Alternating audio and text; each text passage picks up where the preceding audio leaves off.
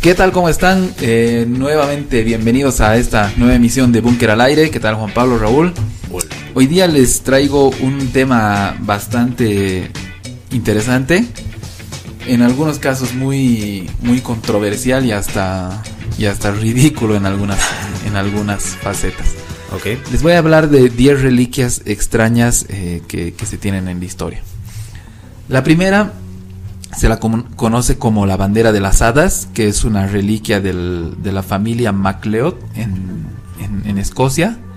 Ya. Eh, que bueno, esta era una familia muy, muy poderosa, digamos. ¿MacLeod? Sí, MacLeod. ok. Era una familia muy poderosa y en Escocia. Y eh, bueno, la, reliquia en sí eh, es eh, un, un pedazo de seda, o sea, es un trapo, digamos. O- obviamente hoy en día ya se ve como trapo porque ya tiene Claro está. un montón de Vieja. tiempo ahí. Ya, o sea, hace muchos años en teoría pasó esto, ¿no? Pero supuestamente eh, Casi se como un dice... pergamino roto. Eh, sí, sí, sí, sí. Es, es muy parecido a eso. Ok. Eh, Se dice. se dice de que este, este, esta bandera es un regalo de parte de las hadas a esta familia. Ah, interesante. Sí, y de hecho, es- e- este, esta, esta bandera tiene en teoría po- poderes curativos, es mágica, como que incluso trae buena suerte y todo eso. Eh, obviamente está está súper súper vieja ya súper manchada ya, ya no se ve digamos como era originalmente pero la conservan como una como una reliquia religiosa incluso no ¿Y se conoce bien la historia como para hacer un tema de esto? Puede ¿O ser, no de hecho, extensa? de hecho muchos de estos, de estas historias, de estas reliquias extrañas, pueden dar para otros temas más, más extensos, digamos, obviamente investigando un poco más, porque hay cosas muy interesantes como esta, por ejemplo. Eh, bueno, de todos modos, han hecho estudios también de- del origen de esta, de esta bandera. Ujú. Y eh, obviamente estamos hablando de un plan un poco más científico, entonces claro, que descartamos a las hadas, ¿no? Eh, y ahí se piensa que puede venir de, de lo que son eran las, las cruzadas. No han de, ah, no han definido qué tipo de tela es o qué tipo de material. Es seda, Ah, es seda. es seda. Ok. Sí, es una, es, un- es una tela, o sea, es un trapo hecho de seda, digamos. Entonces dicen de que puede haber Seda venido de las cruzadas o de invasiones vikingas. Y, eh, y bueno, ahora o sea, sigue siendo como un, un- un material muy, muy valioso, muy mágico, muy misterioso. Claro. Luego eh, tenemos igual otra reliquia, que esto también va en, en la parte religiosa, de hecho gran parte son reliquias religiosas, o sea, de, de esta lista que les voy a contar, y que son las huellas petrificadas de Mahoma. Esto a, Ah, qué, a qué se refiere es, eh, no, no son huellas dactilares, yo también en, en un inicio pensé que eran así las huellas de los dedos. Claro. Yo más bien he pensado en las huellas de los pies. Exactamente, es, es, es, es- es- es una, en teoría... Sus es, eh, pisadas. su pie, su pisada, eh, su pie izquierdo, la pisada de su pie Ajá. izquierdo que está grabada en una piedra. Eso es lo que yo no entiendo. ¿Cómo, cómo en una Como, piedra? Claro. O sea, hubiera tenido que pisar lava. Muy fuerte. O, o pisar- No, es que es- está, está formada así perfectamente. No es que está esculpida, tallada, Claro, claro. o siquiera como, como dices, digamos, de que ha pisado súper fuerte y se ha quedado marcado, ¿no? Porque ahí estaría como destrozado. Ajá. Esto está eh, así como. Como si hubieran una tallado claro. alrededor es como una de su pie. Es como. eh, Es como sí. si hubiera sido suave. la Claro, es piedra. por eso es como si hubiera sido suave o hubiera pisado sobre lava y, Y después se hubiera claro, y después endurecido. se hubiera endurecido, petrificado así. Es extraño porque de Solo hecho es hay- un pie. Solo es como. Sí, solo es un que pie. hubiera hecho así, pise acá Sí. y. Solo no es sé un si han pie. visto hace ya un, un par de semanas, creo, en el búnker hemos publicado eh, Arqueología Prohibida en un conjunto Sí. de fotos. Y en una de esas fotografías se veía un pie de un gigante, Sí. o sea, era un pie gigante, pero igual eh, marcado en la piedra. Exacto. Muy, y eso muy, me hizo recuerdo porque también hay la huella del eh, el pie, la huella del sol, no sé qué diablo se llama en la isla En del la isla sol. del Sol, en Sí. Que es parecido, igual en piedra. en el norte de la isla. ¿Por qué hacen? eh? Debe de ser una tradición, ¿no? Es solo un pie, porque usualmente es- esperas ver como que huellas de alguien que está caminando. Porque igual en la. En Copacabana, no es la isla del sol, está esta montaña. Eh, no es el Calvario, está al otro lado. Que tú vas subiendo, creo que por ahí está la horca del Inca o algo así. y hay piedras extrañas. Y hay una piedra que supuestamente tiene como tallado el corazón de Jesús. ¿no? Se parece un poco, no es tan misterioso. Pero sí hay un piecito igual como de bebé. Y que dicen Ah, que por ahí ha caminado el niño Jesús porque se escapa de, de la Virgen, tienen sus leyendas. Pero es un piecito igual perfectamente puesto. Y solo uno también. Qué interesante. No sabría decir si es el izquierdo o el derecho. Por ahí tal- hay algo ahí, ¿no? Mm. Pero bueno, yo suelo decir que más de dos ya es estadística, ya no, no es una no es coincidencia. coincidencia. Eh, bueno, e- e- esta huella se encuentra en el Palacio de Topkapi, que eso está en Estambul. Y obviamente es ahí como que muy venerada, ¿ya? Eh, igual hay otros, eh, esto es igual ot- otro punto interesante, hay otras eh, huellas, no es la única, hay otras que están conservadas igual en, en varios otros como que templos o mezquitas de, de- de la religión y eh, obviamente como que son muy, muy, muy protegidas, muy demasiado veneradas. Ahora, una leyenda dice que, o sea, esto, esto es un cuento de que un eunuco el- fue el que lo descubrió mediante una, eh, una visión que tuvo del mismo Mahoma. Mahoma. Ah. O sea que él mismo le transmitió. Claro. Y ahí diciéndole dónde, dónde iba a encontrar esta huella petrificada. Lo que vuelvo a decir me parece súper extraño es de que sea una huella en piedra. Claro, eso es lo más, más extraño. Sí, es, eso es La muy- forma es como rara, ¿no? Incluso es un pie como muy ancho. Sí, es bien gordo, digamos. O sea, no llega al punto gordo. de decir, nah, medio trucho, sí, es un pie. Es como un pie gordo. Sí, sí, sí, es, es bastante gordo. Ya, eh, luego tenemos otra, que de esto hablamos igual una vez en el búnker, que es el mecanismo de antiquitera. No sé si recuerdan. Claro ¿no? que sí. Que es, es un artefacto eh, muy, Muy muy, avanzado. avanzado, para Claro. su época. Es Porque una de hecho, computadora más o menos. exactamente, de hecho le, le dicen la antigua computadora o la primera computadora, pero era totalmente analógica. O sea, e- esta, este mecanismo de antiquitera es básicamente un conjunto de engranajes, de hecho son 30 engranajes, o 30 y algo, no me acuerdo exactamente. Eh, son engranajes de bronce de distintos tamaños, algunos son grandes y otros son súper chiquitos, que obviamente están conectados entre sí y que eh, se dice de que en, en su momento lo utilizaban como una especie de planetario. O sea, los antiguos griegos lo, lo- lo utilizaban como, como planetario eh, para poder predecir eh, posiciones del, eh, astronómicas y, y eclipses. Y, en- o sea, en, en teoría ellos podían conocer esta información con, con décadas de anticipación. Wow, qué exactamente cómo funciona, Qué fregado. Mm, No, no me acuerdo. Esa vez que hablamos del búnker eh, lo explicamos No, no, bien, hasta- pero ahora, hasta ahora no se sabe me acuerdo. O sea, exactamente claro, cómo exactamente cómo, sí. Pero este es el momento del programa en el que yo les hago recuerdo a la gente Sí. que revise los programas antiguos de que para, para poder estar un cachito al tanto, sí. Este, este programa en el que se habla del... ¿Qué se llama de nuevo? Mecanismo. de- mecanismo de antiquitera. anti, pero se escribe anticitera. Eh, o con K. antiquitera con Ah, con K. Antiquitera con K. Algunos lo escriben con C. Sí, he encontrado con C. Sí, yo no, yo con, yo no. con K los he encontrado. Ah, ok. Bueno, en todo caso Pero está bueno, fácil sí. de encontrar. Sí, es súper, pues es un, es un tema súper, súper eh, conocido.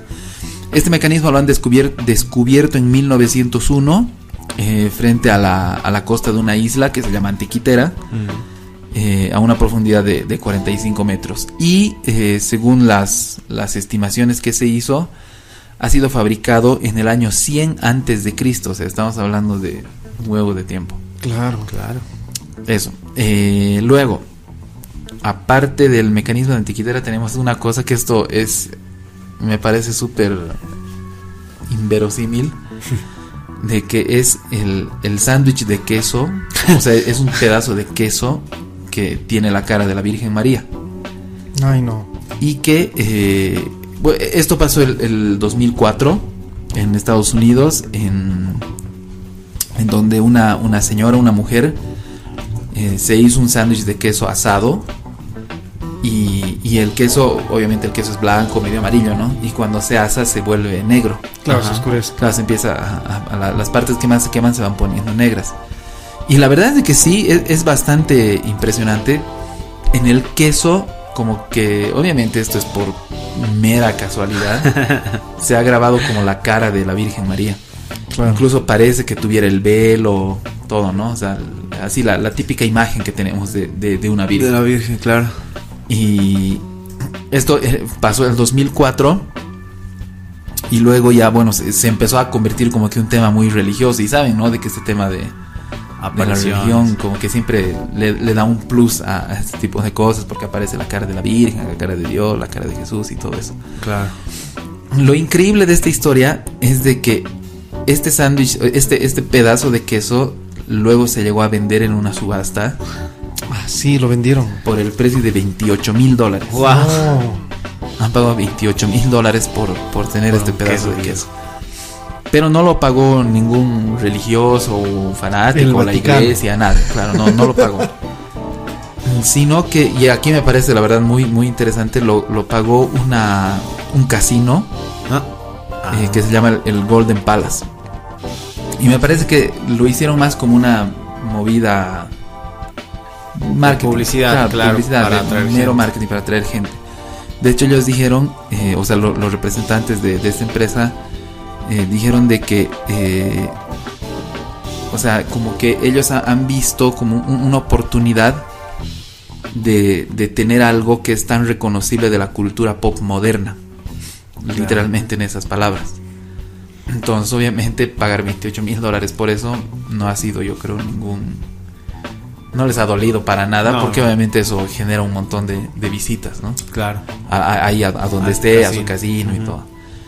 Eh, y eso, o sea, ahí va, va- vamos a ir poniendo la- las imágenes en el, en, en- aquí en- mientras están viendo. Sí, la verdad es que sí, a, a mí me, me ha impresionado la, el, el detalle, digamos, la, la proximidad que hay a, a un retrato de, de- de la Virgen María. Pero bueno, no, no, no pasa de ser un... Las un otras de estaban queso. mucho mejores, digamos. Las otras reliquias parecen más. Claro, o sea, tienen un, mucho más, mucha más historia, Claro. mucho más todo, ¿no? Esto es así, literalmente un queso. pedazo de queso. Pero sí, Imagínate por ahí que la huella de Mahoma haya sido el queso de su época, sino como que encontrar una huella. De hecho, no sé qué, es una es piedra algo con la cara que- de Homero Simpson. Eso es algo que yo empezaba a pensar.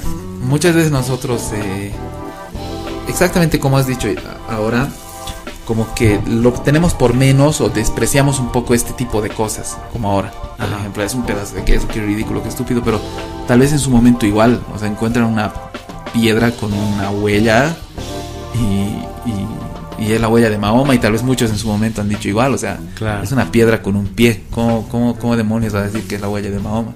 Qué estúpido, de decir, y, pero muchos años después estamos aquí nosotros, qué buena reliquia y todo. Yo creo que muchas de estas cosas que nos parecen ridículas hoy en día, tal vez de aquí a cientos de años, la gente diga, ¿no? Oye, sí, qué fregado, qué buena reliquia esa de la Virgen María en la cara de perro, en la, en la- perdón, en, en el pedazo de, de queso.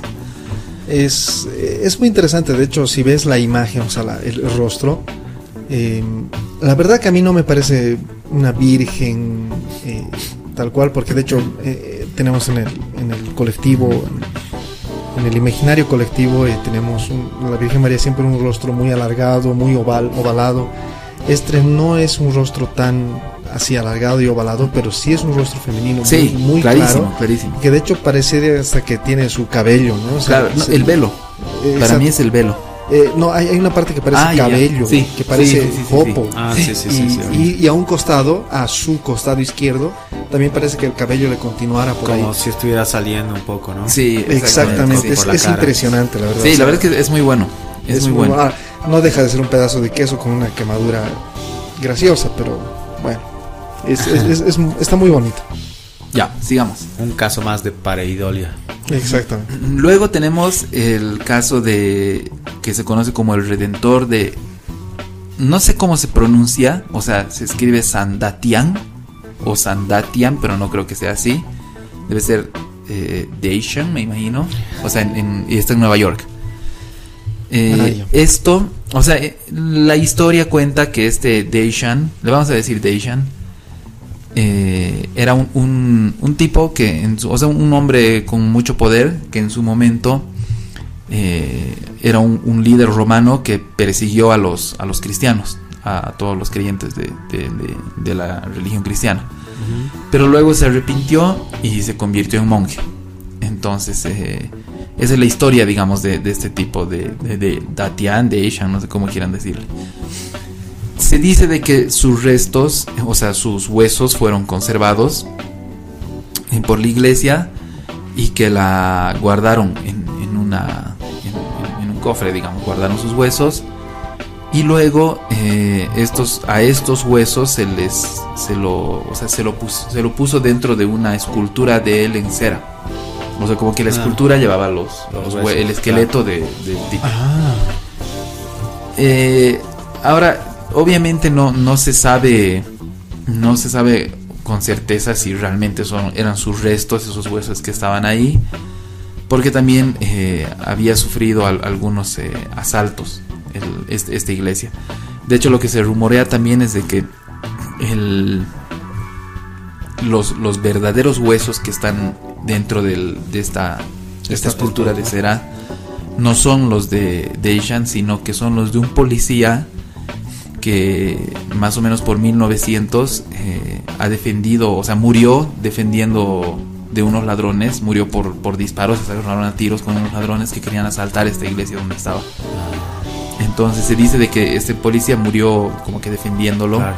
y en realidad los huesos que se tienen son, son, son del policía y no de este, de este antiguo líder romano. Ahí queda, o sea, al final no se sabe, pero, pero sí es un poco curioso, ¿no? Tener una, una Mm. escultura de cera con huesos. reales, Reales, humanos, claro. Eso es muy loco, es, es muy, muy perturbante, la verdad. Sí. Sí, es, es un poco loco, la verdad. Luego tenemos eh, el hombre león, eh, que esto me parece igual súper bueno. Es una escultura eh, alemana.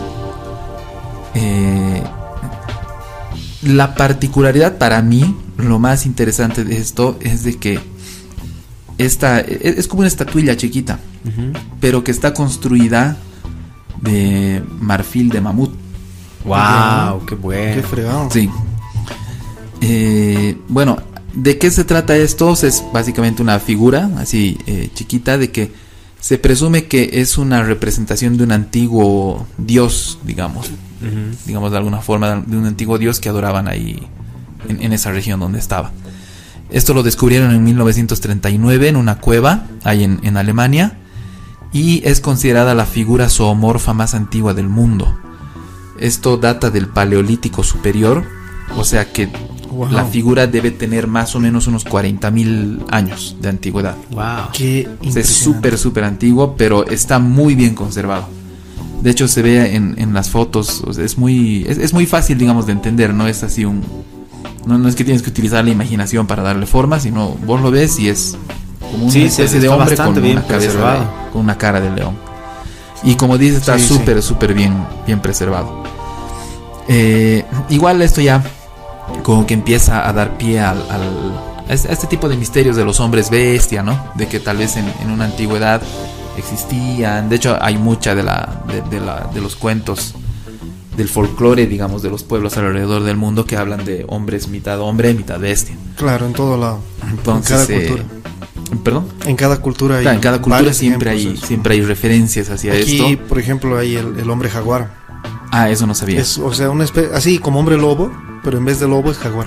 ¿Dónde es eso? Acá. Aquí en Bolivia. Ah, sí. Más que todo en, en- más cercano al Amazonas, en Beni, Pando. Claro, donde me imagino que hay jaguares, ¿no? Sí. Obviamente aquí en el altiplano. Y, no, y ahí, o sea, playas hay la, la leyenda del hombre jaguar que dicen que es un hombre que enamora a las a algunas mujeres jóvenes y luego las rapta y nadie las vuelve a ver. Y es muy Uh, parecido al hombre lobo, claro. So- o sea, tal cual, pero en vez de no, lobo Lobo así de cabeza de lobo y demás, es jaguar.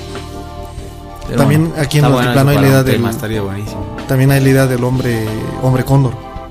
Ah, sí, acá Sí, también. sí, sí. De, de hecho, muchos. eh, la, la leyenda se llama. Una de las famosas, más famosas es la del cóndor jipiña. Que es una. Ah, es que un- se volvía hombre. Claro, claro, es un cóndor que se vuelve. Igual que el hombre lobo, pero en vez Claro. de lobo es cóndor. Sí, sí, sí. Y de hecho, incluso No, se o sea, dice de que hay una estatua de eso. O sea, se quedó como. Fue a. No sé si a morir o algo así. A, un- a una, a la punta de un risco, de, un- de una montaña. No, risco es montaña.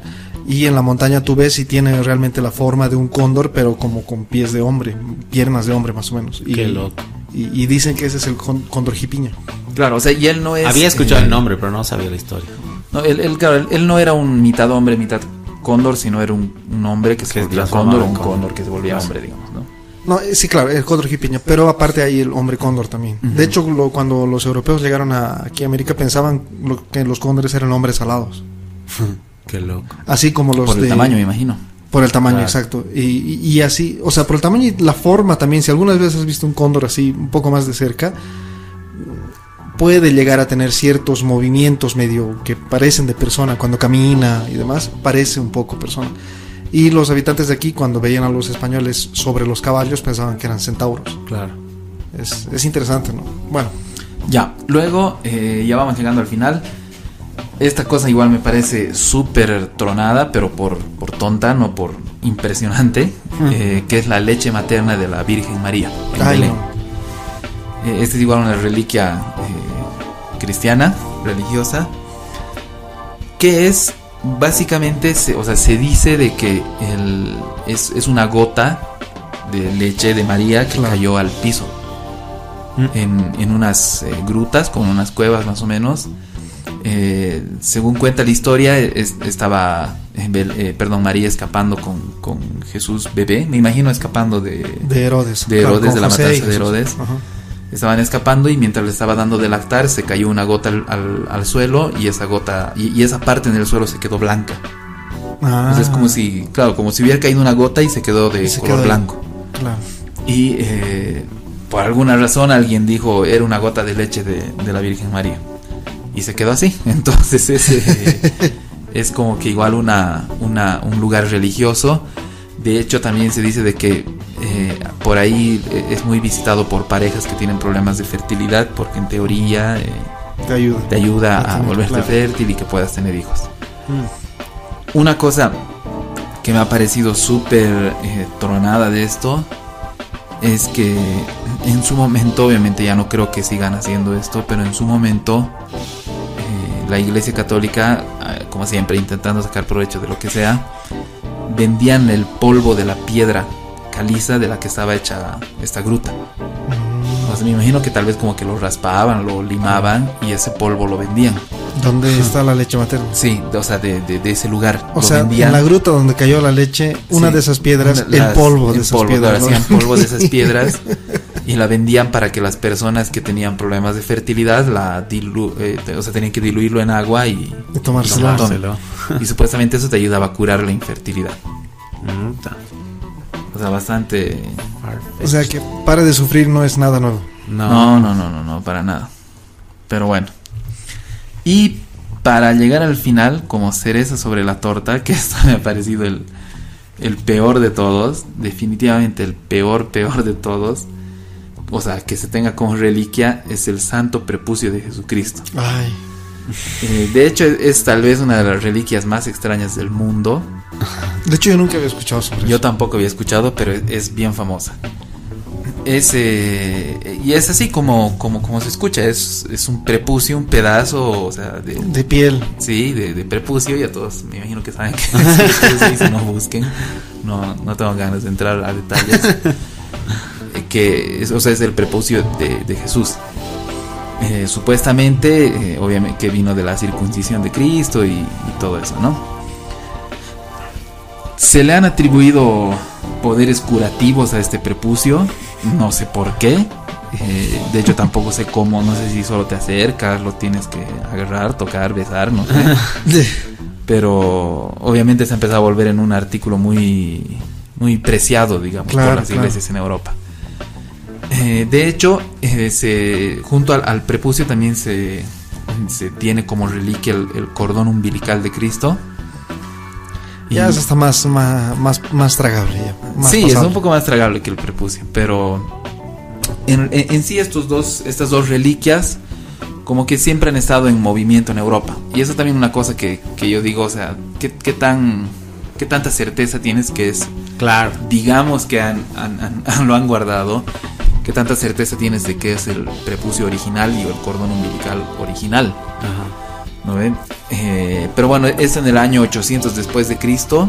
El, el rey Carlomagno le entregó esto como regalo al Papa León III. Eh, y desde ahí ya es que la, la iglesia lo, lo tiene en su poder y, y estuvo como que paseando de- por toda Europa de iglesia en iglesia. Eh, ocurre un, un saqueo, del el saqueo de Roma, y ahí el prepucio se pierde. Obviamente como un, un objeto sagrado, podían venderlo al precio que querían. Claro. Se pierde el, el prepucio de Jesús y eh, en teoría luego se la vuelve a rescatar.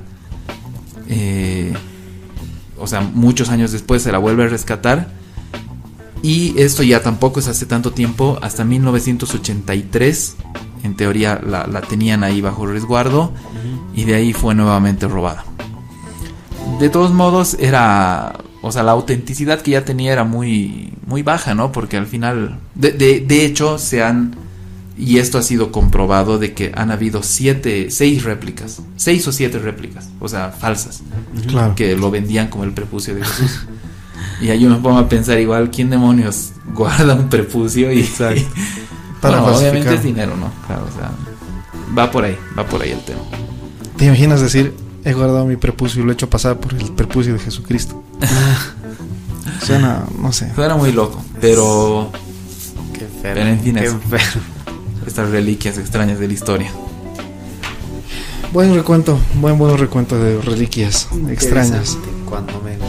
Sí. Las primeras me han gustado más. ¿no? Sí, sí. Claro, las primeras estaban como que bien interesantes, con alto trasfondo, ¿no? al pedo. Pero sí, los últimos ya son muy, muy locos. Cringe. Ok. Me hace pensar, eh, en Europa, no sé si son, pero al menos eran muy supersticiosos. Sí. Re. O O sea, de ¿cómo- hecho todas las supersticiones vienen, o sea, al menos las, creo que las, la gran mayoría de las supersticiones que tenemos acá vienen de, de, de España, de Europa. Sí, la verdad que era- eran, son, son bastante, bastante... como en todo lado, ¿no? En todo lado hay supersticiosos, pero creo que Europa Se llevaba la punto, flor. sí, tuvo un punto importante ¿no? en eso. Mm. Ya muchachos. Eh, ahora me toca, pasamos a mi tema. Eh, este tema es un tema que hace, yo lo había escuchado hace muchos años ya y la verdad que es una de las cosas más interesantes, hasta, hasta romántico se podría decir dentro de la paleoastronáutica. Eh, que es la paleoastronáutica, la teoría de el antiguo extraterrestre o los visitantes alienígenas en el pasado. Eh, que bueno, ya incluso te hace pensar si eran realmente alienígenas o viaj- viajeros del tiempo o interdimensionales, no sé. Pero eso lo vamos a ir viendo ahora. Porque ahora hablamos de los indios Cayapó. Los indios Cayapó, eh, de hecho, que ocupan las tierras del Mato Grosso en el sur de la Amazonía. En sí se podría decir de que antes eran en- dentro del territorio boliviano, ahora es dentro del territorio brasilero. Son una tribu de personas que más o menos llegan a las, a las 10.000 a los 10.000 habitantes y en su mayoría son agricultores. O sea, ah, ex- existen en la actualidad. Existen en la actualidad los indios Cayapó. Es- es- se mantienen como tribu. Eh, se mantienen, de hecho, mantienen un buen grado de aislamiento, no total, pero es un buen grado de aislamiento eh, con la cultura occidental moderna. Mm. Y lo que hace de que sus relatos sean bastante más eh, auténticos, por, lo, por decirlo menos. Es muy interesante su nivel de agricultura porque saben muy bien qué plantas son fertilizantes, pesticidas, estimulantes de crecimiento. Eh, eso es algo curioso, de hecho es algo que siempre llamaba la atención y que en esta tribu como punto interesante no se consume nada de alcohol ni ninguna droga. O sea, Ah. es, es común encontrar en- en- a lo largo de las culturas del mundo siempre el consumo o de alcohol o de O de- otros alucinógenos. Eh, ellos no, es cero esto. Y esto de hecho dicen que es, viene eh, por una tradición que ya vamos a ir viendo después. De hecho ellos en su cosmovisión dicen de que hay un mundo eh, fuera de este planeta, de que es de donde viene la humanidad. Tienen bailes y fiestas muy importantes, muy interesantes, en sus plazas centrales se reúnen. De hecho eh, los bailes y las fiestas son de las cosas más importantes, y esto es curioso, no consumen ningún tipo de alcohol ni ninguna droga, pero los, las fiestas y los bailes son muy, muy importantes. Es de hecho lo más importante que hacen como comunidad. Y en estas fiestas comparten sus historias. Dentro, en estas fiestas, como les digo, hay un, eh, uno de sus trajes, de hecho, el traje principal Eh, es un traje hecho de paja que se llama Bo. Ellos le dicen este traje Bo. Les he mandado a sus imágenes, de hecho podemos... eh, les he mandado imágenes de este traje y podemos ver esto también ahora en el en Bunker al Aire y en el Facebook de Bunker al Aire también lo vamos a subir. Eh, es un traje hecho de paja y que, que cubre todo el cuerpo y que es muy interesante. Es Además muy de esto, se dice de que también llevan un palo, que es un arma que lanza rayos, que le llaman cop. Todo esto salió eh, más o menos, o sea, la investigación que se hizo esto, de una investigación de Américo Pérez, es un científico que hizo este eh, trabajo de documentar todo esto, muchos años antes de los viajes espaciales, mucho antes de que se sepa cómo era un astronauta, eh, y de hecho, o sea, él, él hizo este reportaje, ¿no? Mucho antes. Y la leyenda cuenta de hace muchos siglos atrás. ¿Qué dice esta, la, esta leyenda? Que de hecho se hizo un libro sobre esto que se llama La leyenda de Beb Corroti, la, el guerrero del espacio. Eh, se llama así. Y es que porque un día llegó a la aldea un visitante desde el cielo, llegó así, no saben cómo, solo bajó del cielo y que eh, le llama, se llamaba Beb Kororoti, que significa el que viene del universo, el que viene de las estrellas, el que viene de más allá. Ajá. Y llevaba justamente este traje y un arma que lanzaba rayos. Obviamente, según cuenta la leyenda, todos los pobladores estaban aterrorizados en un inicio, muchos se escondieron en el monte mientras algunos intentaban enfrentarlo, intentaban atacarlo. Eh, pero ni bien lo tocaban, caían eh, al piso como desmayados o como acalambrados. Wow. Eh, este guerrero del, del espacio, el, el- el- el que viene del universo, Bet Kororoti. eh, cansado de que intenten atacarlo, con esta arma que el- la tribu le llama el cop, apuntaba, apuntó un- hacia un, un árbol y una piedra que estaban ahí y de un disparo los hizo de- añicos, los destruyó. Entonces ahí eh, les demostró de que si él quisiera, ya los hubiera matar. matado Claro. Claro. y que en realidad él, él no, no llegó ahí para hacerles daño. Poco a poco, obviamente, empezaron a tener una relación más amistosa porque Beb se quedó con ellos ahí, viviendo. Y eh, de hecho llegó a dominar las artes de la guerra de esta tribu y las técnicas de caza. De hecho era muy sobresaliente en esto y él con el tiempo empezó a enseñarles otras formas eh, de caza y de cultivo también. Es de hecho por eso y muy llamativo que desde hace mucho tiempo se sabía de que los indios Kayapo, como les decía, tienen conocimientos muy avanzados sobre fertilizantes, pesticidas y estimulantes de crecimiento en su agricultura. Llegó a ser prácticamente un, un miembro más de la comunidad, un guerrero más de los Kayapo. Ellos decían que tenía la piel extremadamente blanca, totalmente blanca, lo que hace recuerdo a los trajes espaciales, otra vez a los trajes de astronauta. Y de hecho se casó con una joven de la tribu, con la que tuvo varios hijos. Y a tal punto fue de el hecho, o sea, el impacto de Beb Korroti en esta tribu, de que el idioma que él hablaba fue el idioma que terminó adoptando toda la tribu. La tribu. O sea, el idioma que en este momento hablan los Beb, los, los es el idioma que hablaba, que hablaba Beb Kororoti. Claro. Ahora, no sabemos si es un idioma extraterrestre, interdimensional, intertemporal, pero es muy, muy llamativo eso. Em, el- de hecho, el nivel de avance que llegó a tener eh, la, la tribu gracias a Beb Kororoti es, es muy, muy, o sea, hay un salto eh, en cuanto a su desarrollo como, como pueblo. Ellos, él les enseñó a construir un obi. Un obi es una especie de escuela, una sinagoga, una escuela donde eh, él decía que los más jóvenes pueden aprender de los más ancianos, de su experiencia.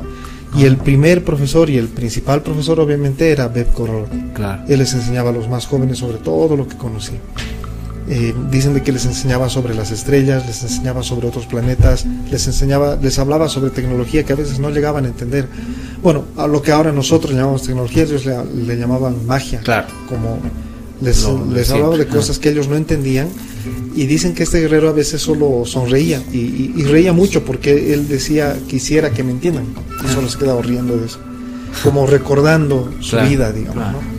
Es, como les digo, es muy, muy bonita, es muy hasta romántica Sí. este- esta historia. Muy bonito. Una fabulita. Sí, exacto, parece una fábula, es, es muy bonita. Eh, luego de eso, eh, Beb les enseñó a hacer la gran cámara, es, es como, una, eh, como un consejo más o menos de todo el pueblo con sus representantes y demás, y les, eh, para atender de mejor manera los asuntos que tiene la población, administrar los recursos de mejor manera, en general tener una mejor organización como población. Con el tiempo, Beb Kororoti, eh, con los años, ya porque se quedó muchos años a vivir con ellos, empezó a cambiar, empezó a, a- a mostrarse como inestable más o menos. En todo este tiempo estamos asumiendo que el Beb Kororoti, no sé si estoy pronunciando Sí. bien, usaba este traje. Nunca se lo quitó. No sé exactamente. eh, yo me imagino que se lo quitaba porque dicen de que le veían sonreír, Claro. le veían eh, Ah. casi como una persona más. Claro, entonces sí, muy probablemente se lo quitaba. se lo quitaba, pero cuando lo conocieron, o al menos cuando realizaba sus, sus tareas que más incomprensibles, era cuando lo tenía Cuando puesto. Y por eso es de que estos bailes, eh, donde se disfrazan de Beb Kororoti, emulan ese tipo de traje, ¿no? Exacto. Como les digo, con el tiempo empezó a cambiar, él em- se lo mostraba inestable, se lo veía inestable, eh, prácticamente no salía de su choza o directamente se escapaba al monte, donde llevaba a la última, a la menor de sus hijas con él, solo a ella, y se pasaba muchos días ahí perdido. Ah, Y luego volvía, hasta que uno de esos días volvió y empezó, volvió a la plaza principal y, em- y- sus movimientos eran muy erráticos, empezó a gritar muy fuerte y todos pensaron que se había vuelto loco Beb Kororoti. Intentaron calmarlo, pero él se estremecía y de hecho de su traje, bueno, de, sí, de, de esta ropa que él llevaba empezaba como a salirle chispas y era tan fuerte la energía que eh, los que lo tocaban eh, caían muertos al suelo. Wow. Eh, así Beb Kororoti se fue corriendo hacia las montañas. muchos del pueblo lo siguieron y mientras lo seguían, o sea, como lo siguieron, pudieron ver después cómo él eh, empezó a destruir con su cop, con esta arma que, llevaba, empezó a destruir todo lo que había a su alrededor, plantas, eh, rocas, arbustos, todo lo que había lo, lo destruía y en, en ese instante se, como que se consumía todo esto. Eh, luego describen como una especie de pequeño terremoto y una, luego una gran explosión y dicen que él desapareció en medio de- del fuego y los rayos, los truenos que habían ahí. Él desapareció. Eh, no se lo vio más. Eh, totalmente desapareció. Y, y bueno, la, la tribu no sabía explicar qué había pasado. Hasta que eh, varios años después, muchos años después, eh, en la tribu empezó a escasear la comida. Llegó tiempos de escasez de comida.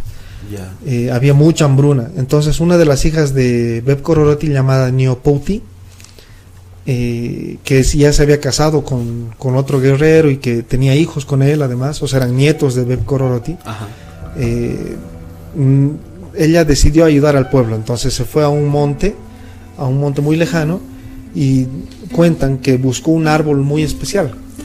Ella se sentó bajo el árbol y le pidió a su marido que tire de las ramas hasta que las ramas toquen el suelo. Eh, en ese momento, cuando logró hacer que toquen el suelo, hubo una gran explosión y la hija de Beb Kororoti, Neopouti, desapareció tras una polvareda.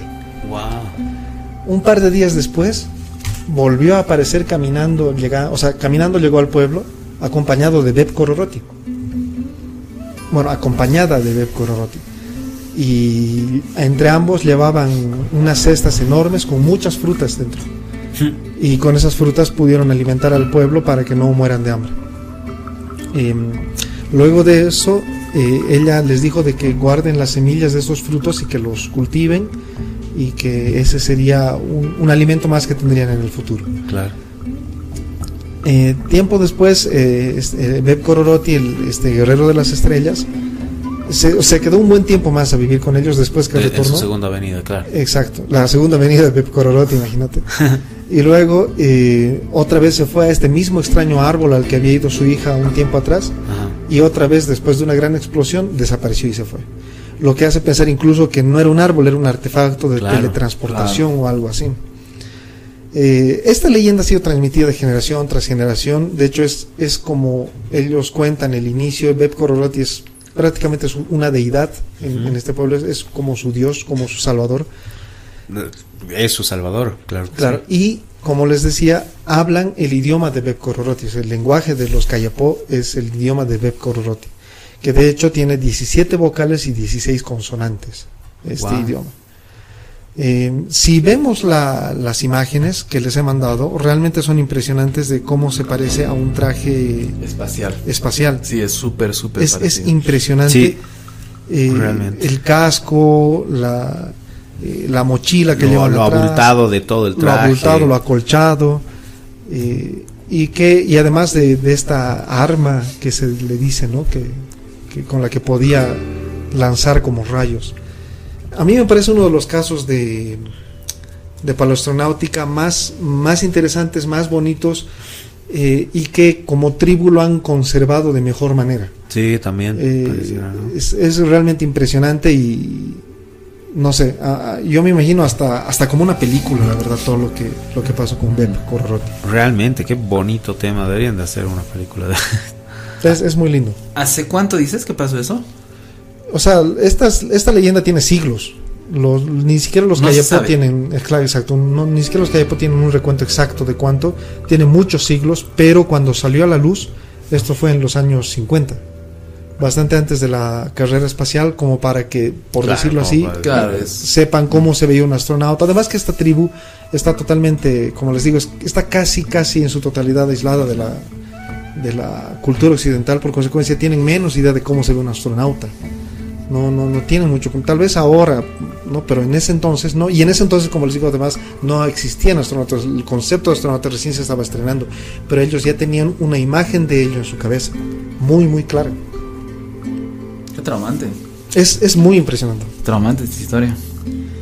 Hubiera que. Quisiera saber qué, cuáles son las frutas que, Sí, yo que les ha dado. Para, no sé, intentar. Tal vez tener algo más de información por ahí, ¿no? Claro, ver de, de dónde vienen, tal vez eh, qué, qué tipo de frutas son. A mí también me interesa mucho su lenguaje. Eh, Eso te iba a Escucharlos. decir, sí, a mí me parece interesantísimo que hablen el idioma de, de este ser. Claro. De Kororoti. Y el y lo que te iba a preguntar, pero me imagino que si no lo has dicho, tal vez no se debe saber. Y también con tantas generaciones que ha pasado, han debido perder el lugar donde desaparece El árbol, exacto. donde, por donde está el árbol. Sí, me imagino que si no, no hay un, un, un- un dato específico de dónde está el- ese árbol. Como dices, ya por, por, por el tiempo también se, se pierden la, dista, la, la distancia, Las referencias. la- las referencias eh, geolocalizadas del árbol, pero eh, no era un árbol. O sea, eso efectivamente no era, un- Claro, no era no, un no árbol. era. Tal vez parecía un árbol, tal vez era una cápsula o una cúpula. eh, no sabemos, pero era tecnología de teletransportación. Sí, eso sí, de hecho. Ahora, y eso hace pensar de que si era un extraterrestre, porque Uh. se pudo reproducir con, con la gente, con, con ellos. Ah, y eso, y, y ese. Esa es su descendencia. Su descendencia obviamente ya está muy mezclada con los eh, Kayapó, pero pudo tener descendencia y no mencionan que eran eh, seres extraños con alguna cuestión rara, no sé, tipo de piel diferente, ojos diferentes, sino eh, no mencionan nada de eso, era, era normal, o sea, parece que Beb Kororoti era, una, era un ser humano, pero tal vez del futuro. Yo creo más eso. No creo tal vez tanto extraterrestre, sino algo como un viajero del tiempo o algo así. O, a- o algo interdimensional también. También puede ser. Beb Puede ser. Kororoti significa el que viene de las estrellas, dijiste. Exactamente, sí. Beb. Es, es muy romántica la historia, es muy linda. Sí, de hecho es muy, muy linda. Buenísimo. Excelente. Me encantó. Buenísimo. Es lindo. Hasta te saca una sonrisita. Ya, vámonos entonces a las bunkeresidades.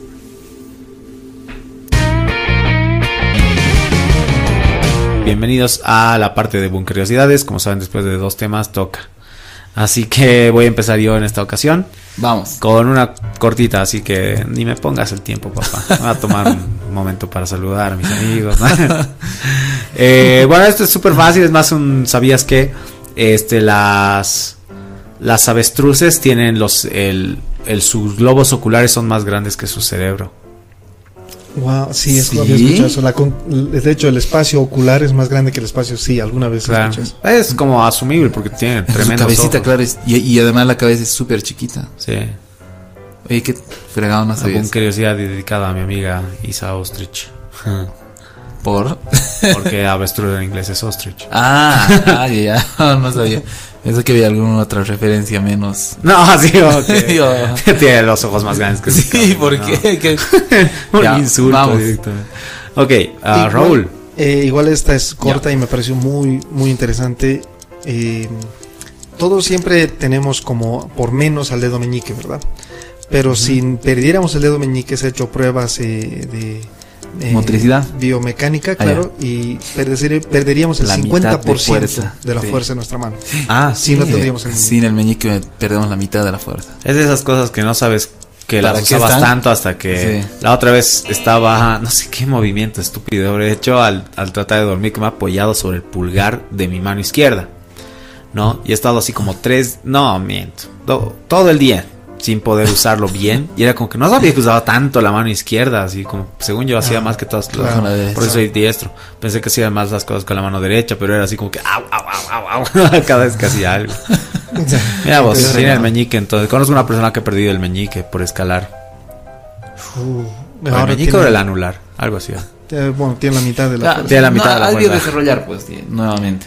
Pero en Es su momento. Capaz compensa, pero. de hecho, mucho de tu mano- No es lo mismo. Es- Descansa en tu meñique. Yo me he puesto a pensar eso, o sea, desde que he visto esto, de- mu- mucho de, de tu fuerza descansa ahí, es como la base. Actualmente los celulares descansan ahí, ¿no? Sí, Sí. Porque es el dedito que usas ahí para este, claro. para sostener el celu y la- duele. ok, Oski. Oye, sí, sin meñique sería complicado, ¿no? Ya, vamos. Una, dos, tres. Esta es una curiosidad medio rara. Se van a acordar seguramente de que uno de los mí. primeros logotipos de Facebook, de los primeros con los que se conoció, es el rostro de, de Al Pacino. Ah, sí, ¿En sí. serio? Sí, Yo no sabía eso. es, es eso. ¿Por Eh, qué? ¿No sabes? No sé, no tengo idea. Yo, Pero eso ya lo cambiaron en, en dos. ah, Eso duró hasta el 2007 y de ahí ya lo cambiaron por el logo que todos conocemos hoy en día. Tiempo. yo escuché de eso, de que querían ponerle un logo, obviamente, y no sabían cuál, No sabían qué. no sabían qué poner, entonces pusieron eh, así, más o menos como que mapa de bits. Ah, ya, Es ya. Más o menos Sí. así. Y de hecho, en la comunidad, al inicio se le conocía como el Facebook Guy. Exacto, el tipo de Facebook o el Facebook Guy. Y ese era Al Pacino. Ah, era Al Pacino. Ahora, como digo, ¿por qué? No tengo idea, pero ahí va. Qué extraño. Sigamos. Ya. Ok, esto es igual una curiosidad más tipo, ¿sabías qué? Interesante, yo no sabía. Que en 1938, según eh, la revista, el hombre del año de la revista Time fue Adolf Hitler. Sí. Ah, sí, sí, sí, sí, eso bien.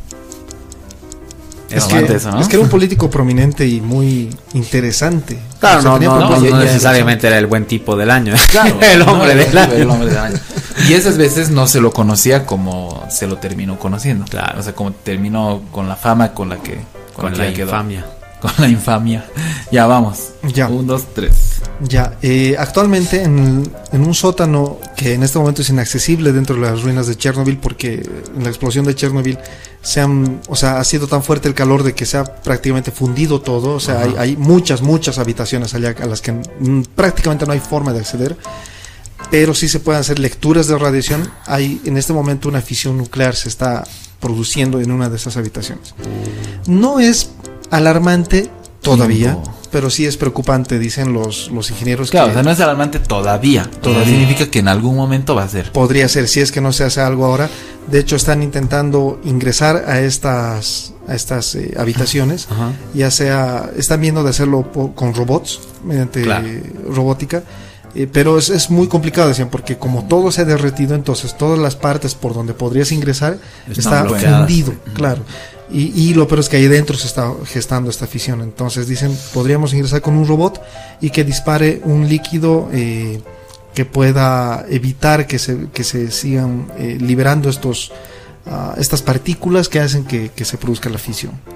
Este líquido sería nitrato de gadolinio, es el que absorbería el exceso de neutrones y ahogaría la reacción de fisión. Qué denso. O ¿Has sea, visto la serie? al verdad que hay, final? hay No. un cierto peligro. ¿Todavía no? ¿Tú tampoco? ¿De qué? La serie de Chernobyl. No, todavía no. Véanla. Para llorar. Ya. Me imagino. Digamos, Eh, conmigo. Oski. Ya, esta es igual otra que es más o menos como de ¿sabías qué? ok. Y ¿sabían qué? ¿Cuál es la ¿Saben cuánto cuál es la distancia desde acá desde el desde el planeta hasta el límite del sistema solar? Ni idea. No. Son más de 21 mil millones de kilómetros. O sea, más de 21 billones de kilómetros. Wow. Desde acá hasta el, hasta el fin del sistema solar. Claro. Todo lo que le Ese es el perihelio. Te quiero creo, desde aquí hasta el límite del sistema solar. Heliosfera. Esa, yo, yo la tengo así como heliosfera. Heliosfera, Claro. Así se llama. Sí. Heliosfera. El final, o sea, el- Claro. hasta la, la heliosfera, el fin de la heliosfera es el fin del sistema la- solar. Algo por ahí es el perihelio. Si no es lo mismo, es algo muy parecido. Tal vez está un poquito antes. Me imagino, no sé. Mm, O tal vez después. No sé. Ya, sigamos. Me toca. Un, dos, tres. Dale. vamos. Este, bueno, aunque lo hacen muy lentamente, esto sí lo había escuchado alguna vez. eh, las orejas humanas crecen hasta hasta muy muy avanzada edad. Sí. Siguen creciendo. De Sí, es creo que no paran de crecer nunca, ¿no? Eh, yo había escuchado alguna vez que no paran de crecer nunca. En lo que he leído acá dice que crecen hasta una edad muy avanzada. Capaz es como que crecen hasta que te mueres, ¿no? Algo así. Claro. Bailones todos. Tiempo. Ya, vamos. Ya. Este me ha parecido muy interesante. Las abejas pueden reconocer rostros humanos. Ah, había escuchado. O sea, recordar. Sí, sí. Reconocer y recordar. Las abejas pueden ver lo mismo que los humanos y son tan inteligentes que de hecho mediante unos experimentos que se han realizado se ha podido eh, detectar de que si, o sea, con el entrenamiento adecuado pueden reconocer rostros humanos. Esto porque el proceso que siguen para asimilar las imágenes que tienen examina una cara como un todo en lugar de eh, examinar parte por parte. Qué interesante. Sí, sí, las abejas son más inteligentes de lo que pensábamos. Sí, pero igual las odio. Ya. ¿Las odias? ¿Por Sí, qué? Porque me han picado. por- o sea, cuando era niño, cuando tenía 5 años. Que ya creo que he contado esto alguna vez. Creo que sí. Pero Eh, no en esta. No, No, en en esta temporada. No, cada temporada vas a refrescar. Cada temporada voy a tener que contar. Pero como Batman tenía- cada vez recuerda su inicio, ¿no? Ah, sí. He de tener unos 5 años y he visto en, en- Era como una especie de. ¿qué se Fuente. Una fuente. Ya. Y ahí estaban. Ahí estaba mu- muriendo una, una abeja que se cayó al agua y estaba muriendo. Mm, Entonces a mí me, daba, me dio pena verla así y he ido y la he levantado con mi dedo. O sea, la he salvado de que se ahogue. Y, y me ha apagado picándome. y no, o sea, y yo era niño, tenía como te digo más o menos 5 años y me acuerdo que el dolor era así como si hubiera perdido el dedo, no es sé. horrible. Una vez me Que era súper fuerte, o sea, se me ha Sí. entumecido y bueno, he llorado un montón de horas y desde ahí... Y después se ha muerto la abeja. Sí, o sea, encima Sí, de bueno. eso se murió y bueno más. Y desde ahí ya no, no me agrada. Es- Había dicho, prefería morir ahogada, pero voy a morir peleando. Sí, pero desde ahí he, he declarado relaciones rotas con las abejas, de que no me caen. Y si no me importa, si, si sin ellas nos extinguimos. Igual que esa abeja morimos, pues. Qué mierda. Maldito. Ya. Eh, vamos conmigo. Esta les, les va a gustar. El 2003, no sé si sabían, pero el 2003 Samsung ha sacado un modelo de celular que era el Matrix Phone. O sea, que era Oh. idéntico al- a los celulares que utilizaban en, en la Matrix. película. Ah, qué bueno. Súper pintudo, súper, Sí, sí, sí. súper bueno. Porque sa- salía la tapita igual. Sí, sí, sí, igual que salía, en la se- se película. deslizaba. Lo vi. Era así, tal cual. Era la misma película. O sea, lo hicieron a propósito, digamos. Claro. Ese lo vi en un canal de YouTube que tenía un segmento que se llamaba Cuando los celulares eran divertidos. Ah, Y la verdad es que sí, porque te acuerdas que sacaban con todas las formas, sabores y colores de un tiempo los celulares de celular con forma de corazón, que se abría para acá, se abría por allá, se desdoblaba. había, había una Claro. época en la de que todo, empezaba a hacer hacían locuras. todo el, el cierre, el límite. Buenos tiempos. Y el modelo más sencillo fue el que se quedó. Hasta ahora, al menos. Sí, Sí. Sí. Bueno, ahora están empezando a experimentar con lo con esto de que se puede doblar la Ah, pantalla y sí, todo sí, eso, sí, así sí, que capaz ya nos estamos acercando otra vez a ese a esa parte. Aunque yo creo que creo que ya habíamos hablado de esto igual que mm, seguramente en el futuro vamos a en un futuro muy cercano ya el celular va a ser más una ¿qué te puedo decir? Como un como un centro operativo y en realidad lo que más vamos a usar van a ser smartwatches No creo. yo. en vez del, del celular. Wearables. Un wearables. Ajá. No, yo no creo. ¿Tú no? Pues bueno, Es que es muy es tu chiquito. opinión. Es tu opinión. Es muy chiquito.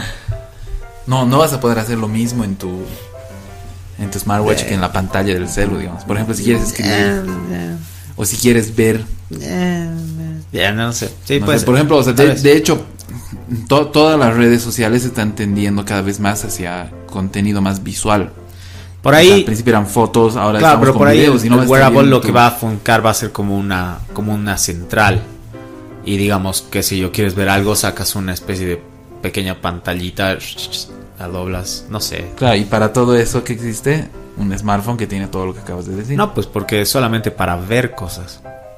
Ya después para todo lo demás puedes hacer leer un mensaje de WhatsApp ah, y hay que ver para qué usas más, para ver WhatsApp, para ver Facebook. Bueno, yo. Eh, es que por eso, en para general, música no necesitas una en pantalla general, grande. las personas creo que lo utilizan más para ver contenido audiovisual, los celulares. Mm, Depende de la edad, creo también. Puede ser. Sí, depende de la edad también, pero ha- ha- hacia dónde tiende el uso. Tiende al audio, uso audiovisual. más audiovisual. Ahora puede ser una pantalla holográfica, tal vez. Eso digo no sé, yo. ¿qué opina la gente? Que pongan igual en los comentarios que... ¿Quién tiene la razón? Sí, ¿a- ¿Team a cuál Oscar creen? o Team Jay? Así, así ¿a lo ¿Cuál a creen ustedes que, que tiende más? O sea, de que vamos a utilizar un smartphone, O- así como ahora, o un... Wearables. Un, claro, un O que va a ir haciéndose pequeñito. Claro, no, yo no, no, no creo que se vaya haciendo pequeño. Bueno, ya, ahí queda el, el debate. Bueno, pues señoras y señores, Sigamos. eso ha sido... no, mentira. Me falta mi tema. Yo vengo a hablarles de ciencia, damas y caballeros. Ya.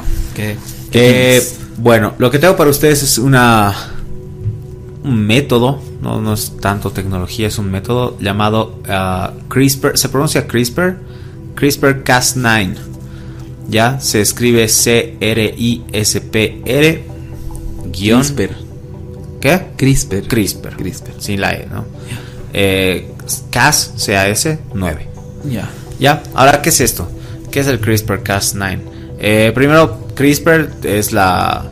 Son siglas, evidentemente, de Clustered Regularly Interspaced Short Palindromic Repeats, que en español significaría repeticiones palindrómicas cortas, agrupadas y regularmente interespaciadas. Como siempre, nuestros buenos amigos científicos no tienen ojo para el negocio. No se nada. no se entienden por otro. Bien, este, esto, por lo que he estado entendiendo, son lo que viene a ser el CRISPR son, lo voy a leer tal cual como dice la explicación, ya. Familias de secuencias de ADN en bacterias. Las secuencias contienen fragmentos de ADN de virus que han atacado a las bacterias antes. Y estos fragmentos son utilizados por la bacteria para detectar y destruir el ADN de nuevos ataques de virus similares. Entonces, ¿cómo funciona? Tienes tu cadena de ADN y en esa cadena de ADN tienes pequeños espacios que han quedado como vacíos por ataques de virus. Digamos, se ha resfriado alguna vez y eso queda un hueco y en ese hueco se llena con la información del virus. Cosa que cuando la próxima vez que te resfríes le pongan pues también al, al resfrío de vuelta ¿no? Ajá. Tu- tus anticuerpos. Claro, una especie de cicatriz. Eh, sí, algo así. Ya. Sí, sí. ¿no?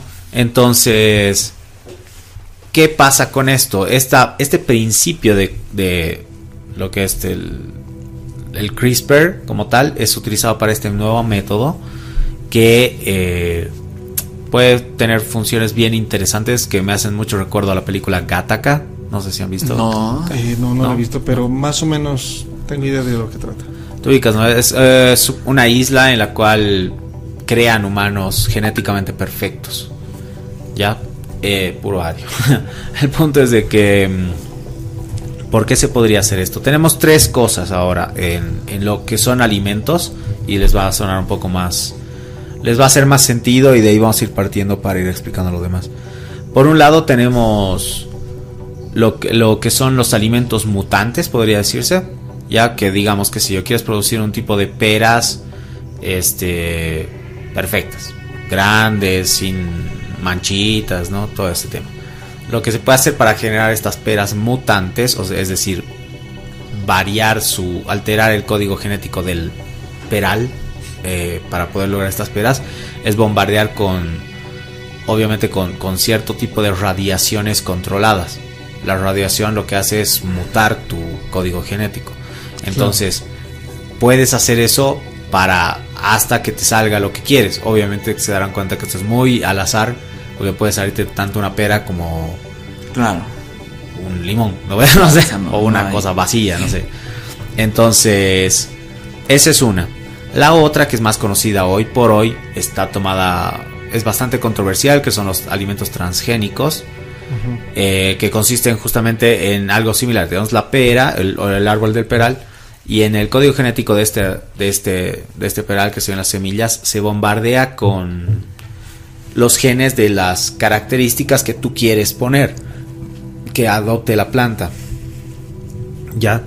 Eh, y esto está bastante avalado, es bastante seguro en, en, general, por lo menos por lo que dicen algunos artículos científicos.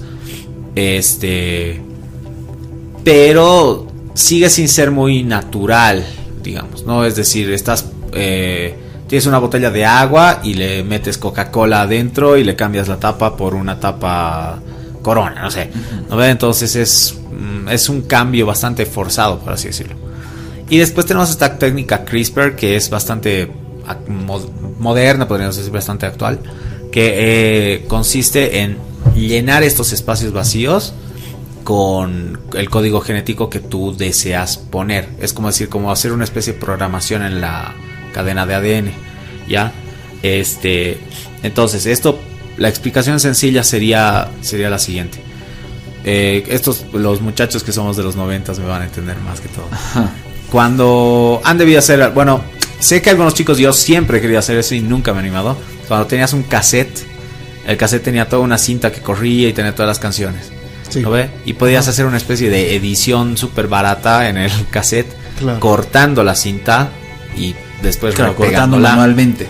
Cortándola manualmente, exacto. Estirabas toda la cinta, cortabas una parte que querías que ya no esté, digamos, y después la pegabas. Sí. Y ahí tenías tú una edición súper barata. Y de hecho, en el cine antes era así también. En el cine, de hecho, el cine se sigue haciendo hasta ahora, creo, con, por lo menos con los rollos de uh -huh. 35. Este, se van a fijar cuando vayan al cine, cuando se puede ir al cine, por si acaso, no nadie está diciendo que vayan ahora.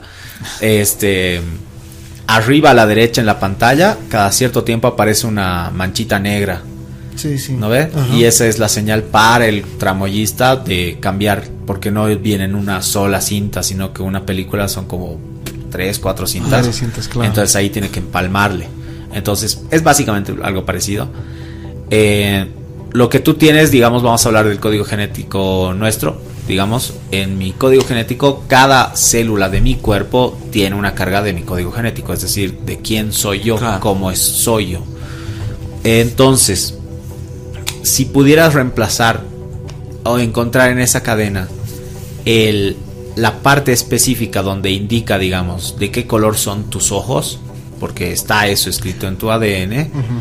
este, y solo esa parte específica, cortarla y después sacar otra que diga que los mis, mis ojos son cafés, digamos, y sacas otra que diga ojos verdes y le pegas ahí, básicamente un cortar, pegar, pues se le llama así también esta técnica Casper, uh, CRISPR. Uh -huh. Claro, es un copy CRISPR, un, cort, un, cortar pegar genético. Ya lo pegas ahí y tus ojos, en teoría, cambian de color. Ahí, así en vivo, no es como que necesitas nacer de nuevo. Ah, o sea, en muy corto tiempo. Sí, se puede hacer. Sí, había visto algo de En eso. teoría. Wow. Pero, y esta es la explicación que me dio, toda, toda esta explicación que les doy es parte de la investigación que hice y algo que, que, que, me contó un genetista, ya que ya les he hablado de algún tiempo de mi hermano. Lo les vuelvo a mencionar. un genetista. Es genetista, pues es un doctor. No, no, es que digo, me lo genético. contó un genetista. El genetista, ya. El punto es que, eh, tal cual como me lo dijo él, es como que en teoría se puede, como todo en ciencia, lo que hablábamos hace rato del tema de la magia, en el, en el capítulo anterior creo que era que muchas de estas cosas no son tan atractivas porque a la hora de la hora es como que, ah, o sea, sí se puede, pero no se puede. Digamos. Solo en teoría. Exacto. Sí se puede, pero sería el equivalente, me decía él, como que eh, tú sabes que, digamos, puedes plantar un árbol. Plantar claro. un árbol es fácil, ¿no ve? Ajá. Ahora, si plantas, qué sé yo, 500 árboles, en teoría estarías plantando un bosque. Sí. Pero no, porque el bosque tiene otros componentes también. Claro. Entonces no es tan Ay. sencillo como eso. Lo mismo que la, la, el ejemplo del cassette, por ejemplo, que tú por ahí le cortas, pero no le cachas tal cual a la canción. El, obviamente en un cassette es un ejemplo súper burdo. En un humano, por ahí, digamos, por tratar de cambiarte el color de ojos, te quedas ciego, digamos, ¿no? Claro. Eh, entonces todavía está investigándose mucho esto, como les digo, es una técnica bastante en prueba. actual, Claro. Pero. En principio se puede hacer. ¿No? Entonces, capaz a futuro, porque estamos hablando, de hecho, de ahí me llamó la atención esto y, se los había mencionado porque también era otro tema que quería hablarlo, eh, que pensé que era lo que se llama biohacking, pero no, y de alguna forma es algo similar, yo lo entiendo, o sea, como que estás hackeando tu cuerpo. Y si es que puedes configurar, o esto obviamente tal vez al futuro, reconfigurar la, eh, tu ADN, el cómo estás tú escrito, vuelvo al principio, puedes tener gente como en Gattaca, o sea, crear bebés que sean libres de cualquier enfermedad, Claro. que sean perfectos, Eh, que sean eh, inmunes. que sean inmunes. Alguna no. vez incluso había escuchado yo eh, sobre el alcoholismo, por decirte, Mm. no solo enfermedades, sino eh, debilidades que podríamos tener. Gente que es débil al alcohol le podrían eh, eliminar esa Claro, parte. reparar, digamos. No, no sé si. rep- Bueno. Sí, o sea, no, reparar decía, pero no sé si aplica el término reparar. Claro, pero quitar esa parte de dependencia del alcohol Claro. y borrarla. Y, o del tabaco o demás. Exacto. Claro, Y podrías, ya- podrías ya serían hacer- alcohólicos. eh, qui- quitar todo eso, ¿no? Eso era una, una cosa que, por ejemplo, yo siempre, alguna vez que me ponía a pensar, en comparación con algunos amigos que me decían, pucha, tengo esto, tengo esto, tengo migraña, por ejemplo, yo no tengo migraña. O sea, genéticamente, la verdad es que se los agradezco a, se lo agradezco al de arriba, al de arriba, se los agradezco a mis viejos porque genéticamente estamos súper bien, digamos, mi hermano y yo, así como que no, no tenemos pronativista, de olfato, de, ah, no sé qué, todo bien. Y, Claro. pero más allá de eso, igual, como dices, impulsar estas cosas, reparar algunas, eh, de nuevo, que seas inmune a muchas enfermedades. Basi- es básicamente el suero del super soldado del Capitán América. Es eso, Casi. casi. Casi. Porque incluso alguna vez hablábamos con este, con mi hermano, con este genetista, am, y me decía que igual puedes llegar a encontrar una parte, porque me decía que todavía está en investigación, pero aparentemente hay una una programación, voy a decirlo así en términos súper simples, de, de tu cuerpo que te pone límites a tu cuerpo. ¿Cómo, cómo es esto? O sea, evita que tus músculos sobrecrezcan mucho, digamos, Claro. que te vuelvas una masa de músculos, ¿no? Es Claro, solo claro. hasta cierto punto. En teoría, digamos, ¿qué pasa si encuentras la forma de apagar ese switch y que ¡uf! te empiezas a inflar como globo y después la apagas? Cosa que generes músculo de gratis, Claro, así sin hacer nada. sin hacer nada. Ah, el qué interesante. típico aparatito que venden en. Brazos de ancla. No, no, no, digo el aparatito que venden en. ¿Qué se llama? Tele. Telemarketing. Sí, no, no, no. Teleshopping. Infomercial. Es TV Shopping. Sí. Ah, O sea, claro, el- la típica sí, de- que estás sentado viendo TV, estás ahí parado sin hacer nada y, Y y a- aparece como con, con cuerpo así de, de modelo. Claro. Pero entonces eso, o sea, habrá muchas posibilidades, toda este, esta técnica del CRISPR-Cas9. Eh, volviendo al ejemplo de la pera, a eso, digamos, a generar una pera que sea perfectamente natural, pero sea perfecta. Realmente, ¿no? O sea, no le estás poniendo nada que no sea de una pera, es decir, no estás poniendo características de un melón ni de una Claro. frutilla para que tenga ciertas cosas, sino es sobre la misma Pero, Base, pera. base, sobre la misma base, exacto, sobre la misma especie y todo eso. Eso, es- eso me ha parecido así súper loco. Imagínate, digamos, a futuro el nivel de camuflaje que puedas tener. Y eso les decía a ustedes fuera de fuera de programa, digamos, ¿no? La posibilidad de, que si yo, que te inyectes algo y tu cabello cambie de color, tus ojos también. O que tu que si yo te salga barba ese rato. Exacto. Listo, un disfraz biológico al pucho. Indetectable. Ujú, Oh, impresionante. claro, se puedes cambiar tu identidad así Claro. dos segundos con eso. Los usos que se le puede dar son inimaginables. Inimaginables. O sea, no, no son poderes mágicos ni invisibilidad, pero casi, casi. Sí, sí. es la es lo- perfección al alcance de la mano. Es lo más cercano que tendríamos a eso. Sí, y eso me, me puso a pensar otra vez, y este es el momento. Ah, no, ya he dicho el momento de recordar los programas antiguos, ¿no? Pero siempre puede haber dos. ¿Ya he dicho en este Yo programa? no, no me acuerdo. Creo que he dicho al principio cuando tú estabas hablando. Bueno, en todo caso voy a decirlo de nuevo, por favor escuchen los programas antiguos. En un programa anterior, eh, de hecho en el programa anterior Raúl nos habló sobre los Xenobots y me hizo recuerdo a eso, a Sí. cómo puedes programar sobre la vida.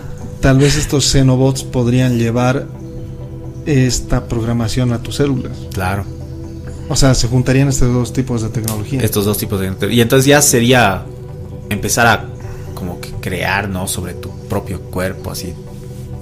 Me, se me hace, a mí me, me, me, me vuela un cacho la cabeza sí, porque sí, es, es, es para eso. ubicas que usualmente, digamos, yo tripeo mucho con la tecnología, entonces como que mi celular, uh, le pondré esta aplicación, haré que esté, ah, lo, lo voy a limpiar, lo, voy a- lo arreglo hasta donde yo pueda manejarlo. Y obviamente si pudiera, si supiera más de electrónica y algo así chalita, pero esto ya es sobre tu propio cuerpo, cosa que Claro. seas pues Lo que quieras hacer. inmortal, ¿no? Que llegues a ser Claro. Como Como- Cristiano Ronaldo, creo que es el único ser humano sobre la Tierra que ha logrado reducirse de edad a base de ejercicio. No ve que la ciencia médica ha dicho que tiene 10 años menos de lo que tiene Sí. su Sí, cuerpo. Entonces algo así. No, hay otro, hay otro. Hay otra persona así. Ah, claro, sí, sí, de hecho creo que lo de mencionaste. No- no me acuerdo O se me has contado. Es un. Es un doctor que. De hecho, o sea, el tipo es así como entrenador de, de varias celebridades y todo, que en teoría es de los así más. De, de los más cracks en, en el mundo. No me acuerdo qué se llama. A ver, voy a buscar. Pero. pero está relacionado a eso, o sea, a reducir tu edad biológica. Creo que me habías contado de eso, fuera de programa, pero, Sí, sí, o sea, es así de, de esos cracks, digamos, en biohacking. pero va por ese lado. Eso, Ah, ¿no o sea, es ese que hizo el- la maratón Ironman no sé cuántas veces. Creo que sí, creo que sí. Sí, claro. Aquí tiene ba- bastantes récords. Claro, tú lo ves y se ve muy joven. Sí. Creo, creo que es Ben Greenfield. Exacto. Creo. Ben Greenfield. es. ¿Sí? Sí, ¿Es sí, él? es Ben Greenfield, sí. Sí, él. Sí, o sea, creo que el tipo ya está llegando a los 40 o tiene más de 40, pero se ve No de sé. menos de 30. wow. A ver, voy a, voy a buscarlo. Pero sí. O sea, él, él sería, al menos en este momento, al, al menos digamos en el mundo comercial, Ajá. es eh, de los de los más conocidos en temas de biohacking. Sí, tiene 40 años exactamente, es del 1981. Y claro, no parece súper... Su, o sea, no, no parece para nada la edad de 40 años. Ah, Es muy interesante, ¿no? Hasta que lleguen los bebés perfectos, pero gente, tomen agüita, coman frutita, cuídense, duerman sus ocho horas, Sí, eso es clave. es clave. Sí, ya, uno ya lo sufre. ¿eh? Alimentarte bien Yo ya y lo dormir sufro. bien es, es fundamental. eso. Ese es mi tema, muchachos. Espero que les haya gustado. Qué buen tema. O sea, o sea, es, eh, como dices, es la inmortalidad. Incluso tal vez se podría regenerar miembros perdidos. Podrías, claro. Imagínate personas por ahí que genéticamente tienen serios problemas de visión, los eliminas. Claro. No a las personas, al problema como- de visión. Claro, los problemas de cáncer, o estilo Deadpool o Wolverine. claro. Seríamos algo. eh, De hecho, sería la tecnología que le ponen a, a Deadpool. Es prácticamente eso. Algo así. De reparación celular, eh, no sé si instantánea, pero al menos súper acelerada. Yo creo que se podría hacer igual eso, ¿no? No sé. Yo lo veo más parecido a lo del Capitán América, como te digo, pero. Pero igual. O sea, creo que llegando a este nivel de. entendimiento por ahí de la. de la vida. No sé si es de la vida. Puede ser. Eh, pucha, se abren mil posibilidades. Claro. Mil Es que posibilidades. es como que podríamos duplicar o, o, o volvernos inmortales. digamos. Imagínate si pasa eso. O sea, de hecho, imagínate si ahora nomás te dicen de que ya tienes la opción de volverte inmortal.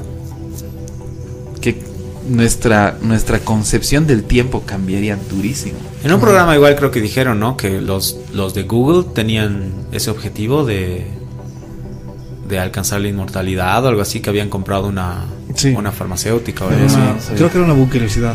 Creo que sí. Que comprar una, una farmacéutica para desarrollar medicamentos que te vuelvan inmortal. Es Qué impresionante. Es como para esos programas de charlar horas. Sí. que- Sí, sí, sí, sí, sobre la inmortalidad. Del cangrejo. Del Ah.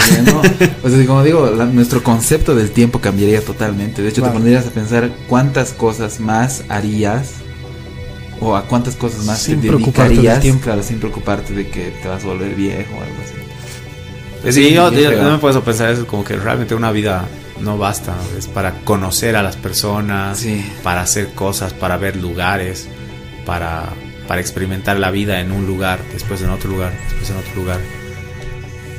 Pero ahí sí o sí tendríamos que escapar, bueno, no escapar, pero sí colonizar otras, Ricardo. otros planetas. Ricardo.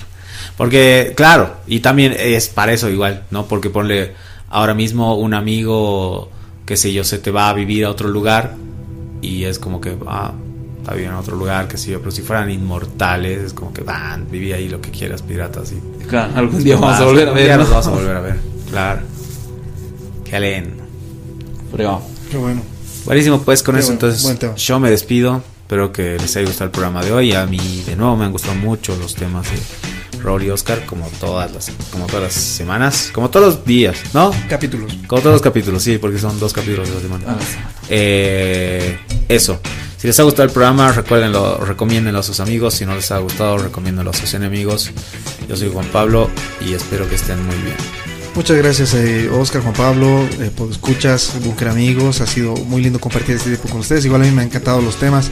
Han estado muy buenos, muy, muy para, para quedarse pensando o charlarlo con alguien fuera después del programa. ¿no? Es, realmente creo que cada programa da para eso y eso es una de las cosas que más me gustan porque realmente me, me vuela la mente y me deja pensando un buen rato en, en estas cosas que son entre fantástico, maravilloso, curioso, interesante y no sé, tantas cosas. Un abrazo a todos muchachos, nos vemos la siguiente. Chao. Muchas gracias por, por haber estado con nosotros en esta emisión más del Búnker. Como siempre, no olviden suscribirse, eh, seguirnos igual en la página de Facebook para que siempre estemos ahí eh, avisándoles de, de las noticias que tenemos. Muchas gracias a todos, que estén muy bien.